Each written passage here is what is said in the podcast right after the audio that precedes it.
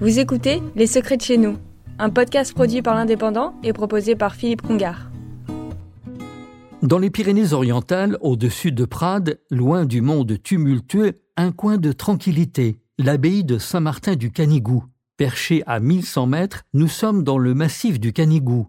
Aucune route d'accès et un site d'une beauté exceptionnelle. C'est au XIe siècle qu'elle a été fondée par le comte Guifred de Cerdagne et gérée par l'Église catholique durant huit siècles.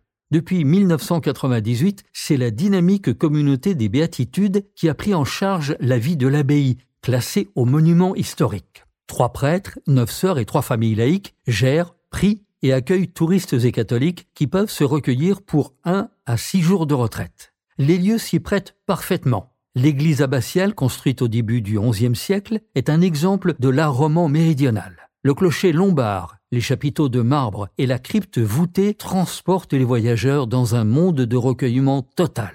Le souhait de la communauté étant d'accueillir des personnes en recherche d'un lieu de ressourcement spirituel, de silence et de paix. Communauté très ouverte qui aime insister sur l'accueil des croyants ou pas.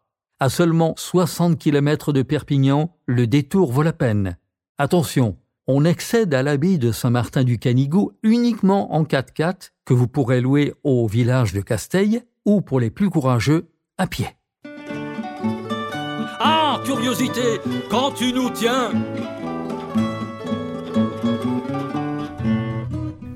Vous avez écouté Les Secrets de chez nous, un podcast produit par l'Indépendant et proposé par Philippe Congar.